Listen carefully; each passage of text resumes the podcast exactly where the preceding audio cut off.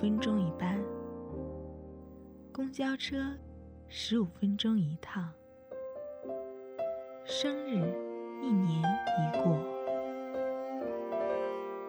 我原以为一辈子只能碰见你一次，却在那个小小的车站，原来你也在这里。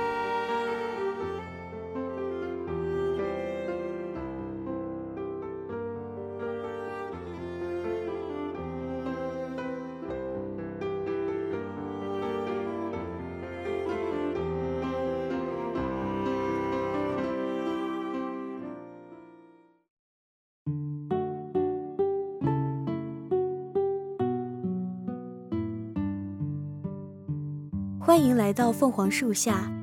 本期原来你也在这里，为大家带来的是一段旅途，一段归途。生活枯燥，偶尔厌倦，心绪跑偏，可几经辗转，生活最终仍要重回正轨。天气晴朗，万物可爱。感谢大家的收听。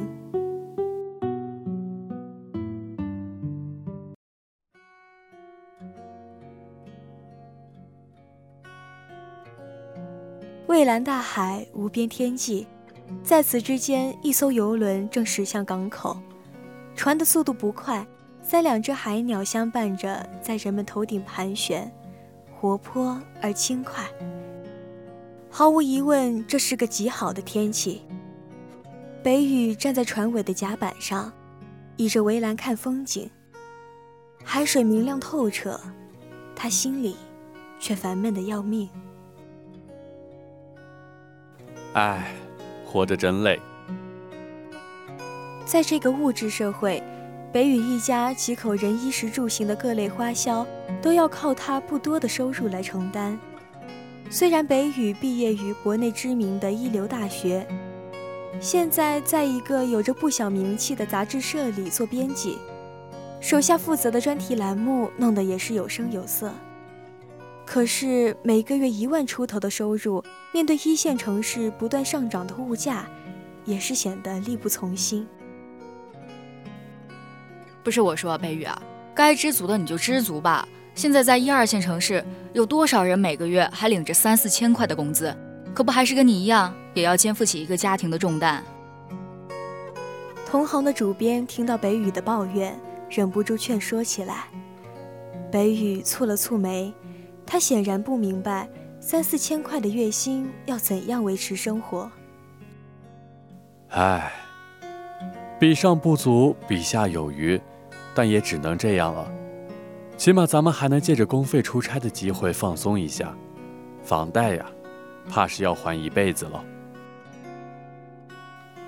北宇耸了耸肩，是在回应同事的好言相劝，又像是在自我安慰。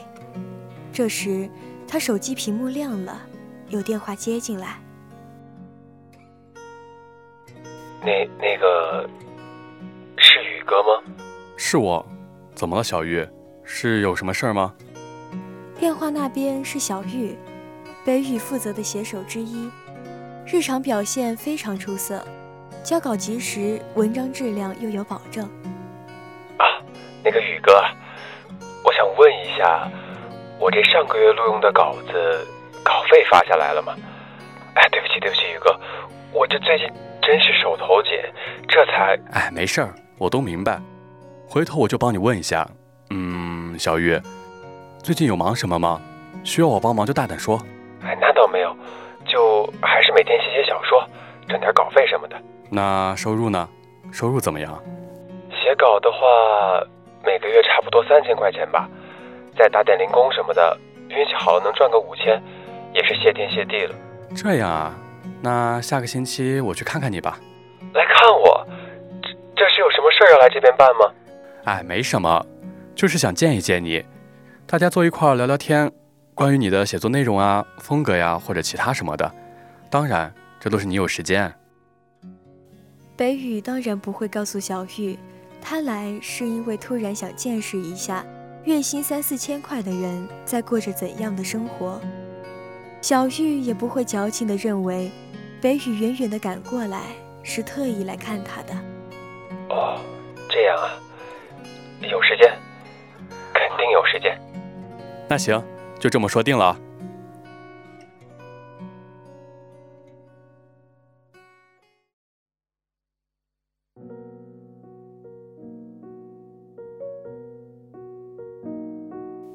沿海城市天空确实比内地蓝了许多。高速路的一边是不知名的高大亚热带植物，这里有阳光、沙滩、海浪。可北宇并不觉得有书上描述的那么美好。北宇为了尽早完成出差任务，每天就只在轿车和酒店里度过。除了日常调研和一日三餐的闲暇之外的时间。也都用来写工作汇报。终于，在比预期早了整整两天的情况下，他可以提前离开，顺路去看一下小玉。电话里，北宇简单的向主编汇报了之后的行程。主编，你说这多出来的一点路费，财政那边应该不会吝啬吧？嗨，没问题。不过，你为什么突然想去拜访写手啊？这可不是你一贯的风格啊！其实也没什么，就是想去体验一下他们的生活。那祝你好运。途中，妻子打来电话，给北宇细致的讲家里的情况，话语中藏不住的关切和想念。咱们家的小猫又偷偷溜出去了，我找了好久都没有找到哎。你就别担心了，我这边结束就马上回去。你放心，丢不了的。挂了电话，北宇却感觉自己虚伪的要命。明明还不想回家，朝夕相处使他突然感到一丝厌倦。可是即使这样，他也知道自己离不开妻子。他总是需要妻子细心的照顾，需要他的日常唠叨，虽然时不时的会觉得很烦。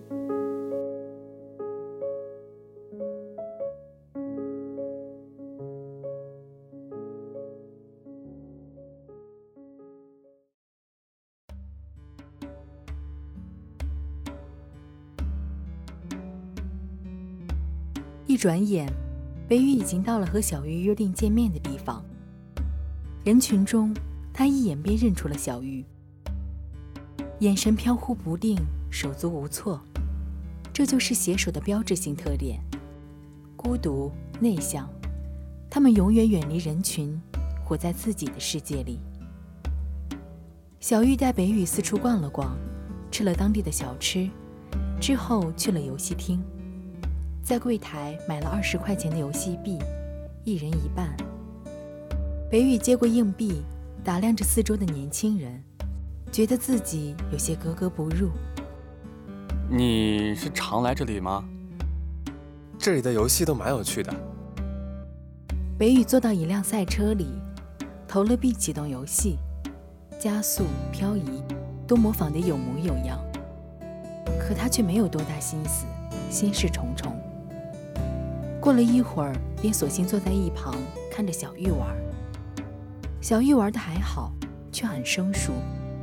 不一会儿，游戏币便输得精光。这种地方你平时也不常来吧？嗯，这不你要来吗？我也不知道要带你去哪儿，所以就想到了这儿。其实我找你就是想随便聊聊，找个咖啡厅什么的坐一坐，安安静静的就挺好的。啊，咖啡厅啊！哎，不用担心，我们可以随便喝点什么，我请客。怎么能让你请客呢？你说你这大老远跑过来，这这咖啡厅确实贵，可是偶尔去一次还是可以的。小玉一瞬间脸涨得通红，慌忙地摆着手，像是被戳破心事的孩子。北宇忽然感到一阵心酸。写手的辛苦，他并不是不懂。在正式成为编辑之前，他也做过一年的写手，每天要固定的腾出六七个小时的时间用来写作，还要保质保量，之后也要准时交稿。就算写得很好，在编辑那里过了初审，还会有主编的二审。有些更为严格的杂志社甚至还会有三审。写手是一个很不稳定的职业，从一遍又一遍的审核，到通过后发表，再到刊物出版、杂志发行，最后的最后才会得到应得的稿费。同样经历过这些，北宇当然理解小玉的痛苦。要不就算了吧，我们去你家里坐一坐吧。小玉有些犹豫，勉为其难的点了点头。他带着北宇来到站牌前等公交。这里地方不大，却挤了好多人。朝气蓬勃的大学生，老实敦厚的上班族，接孩子放学的和蔼老人。北宇打量着他们，也同样迎着他们奇怪的目光。这里没有像自己一样而立之年、事业小成、上下班打车可以报销的人。小玉好像看穿了北宇的心思，慌忙解释：“那个，因为只有两站路嘛，所以就没必要打车，坐公交很快就到了。”北宇点头，冲他笑了笑。公交很快到达，随着人群好不容易挤上了车，摇摇晃晃，没过几分钟，北宇已经觉得腿上麻得要命。他好久没挤过家那边的地铁了。有些生疏。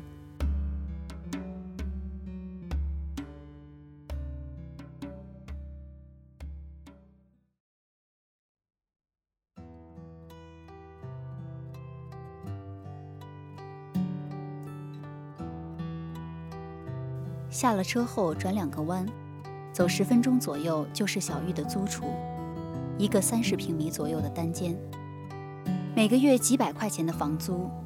没有独立卫生间，室内有些昏暗。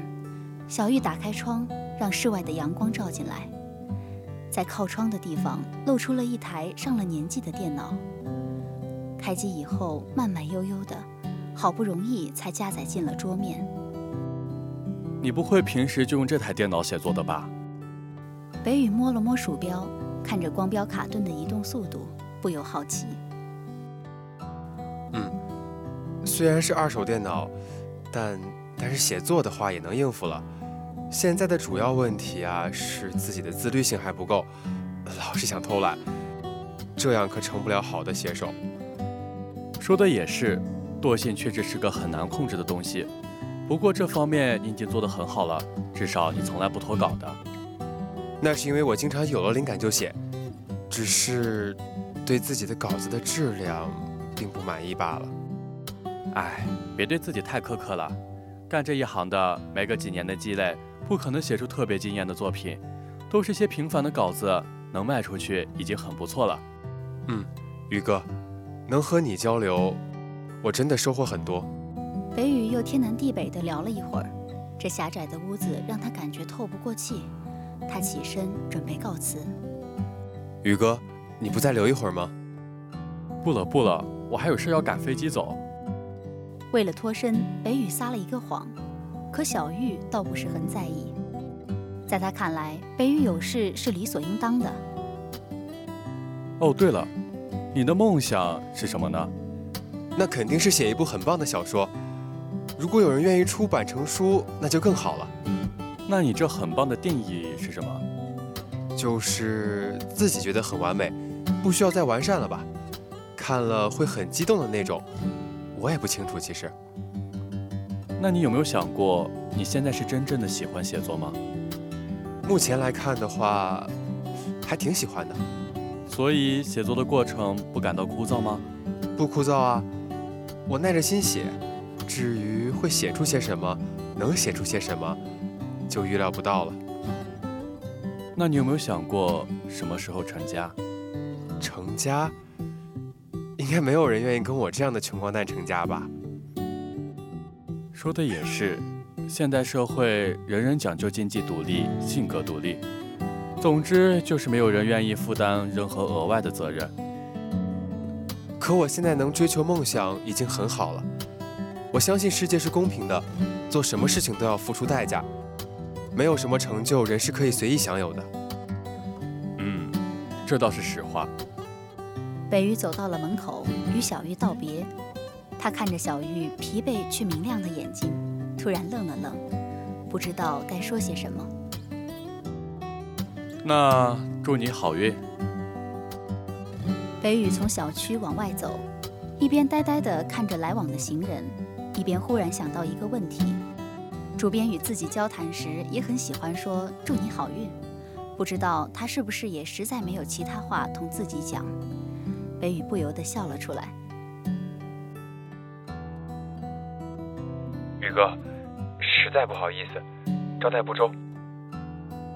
哎，没有，我挺开心的。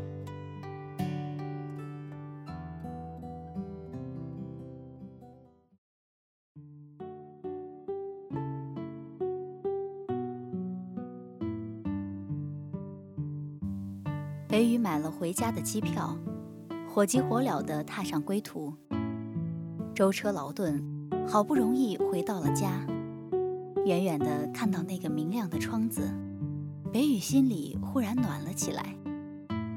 开门时，妻子已经在门口等着了，迎上来把怀里的猫递给他。那你看，小猫知道你要回家了，它也就回来了呢。你快去换衣服吧。妻子永远是那么的贤惠，北雨暗地里庆幸，从行李箱里把在海南旅行时买的纪念品拿出来送给妻子。有你真好，傻瓜。北雨握紧了妻子的手，这样温暖的家庭，即使物质条件再不充足，也值得北雨继续努力守护下去。偶尔外出旅行。可别忘了踏上归途。愿生活明朗，万物可爱。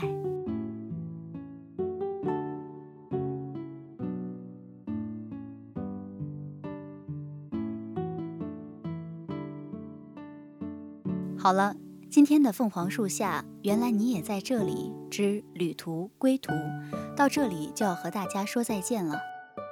播音：小铃铛，浩浩，向南。漠北十五，Gardinia，小郭，采编白茶，机务小徐小徐乐此不疲，新媒体威尔协众监听，感谢您的收听，下周同一时间我们不见不散。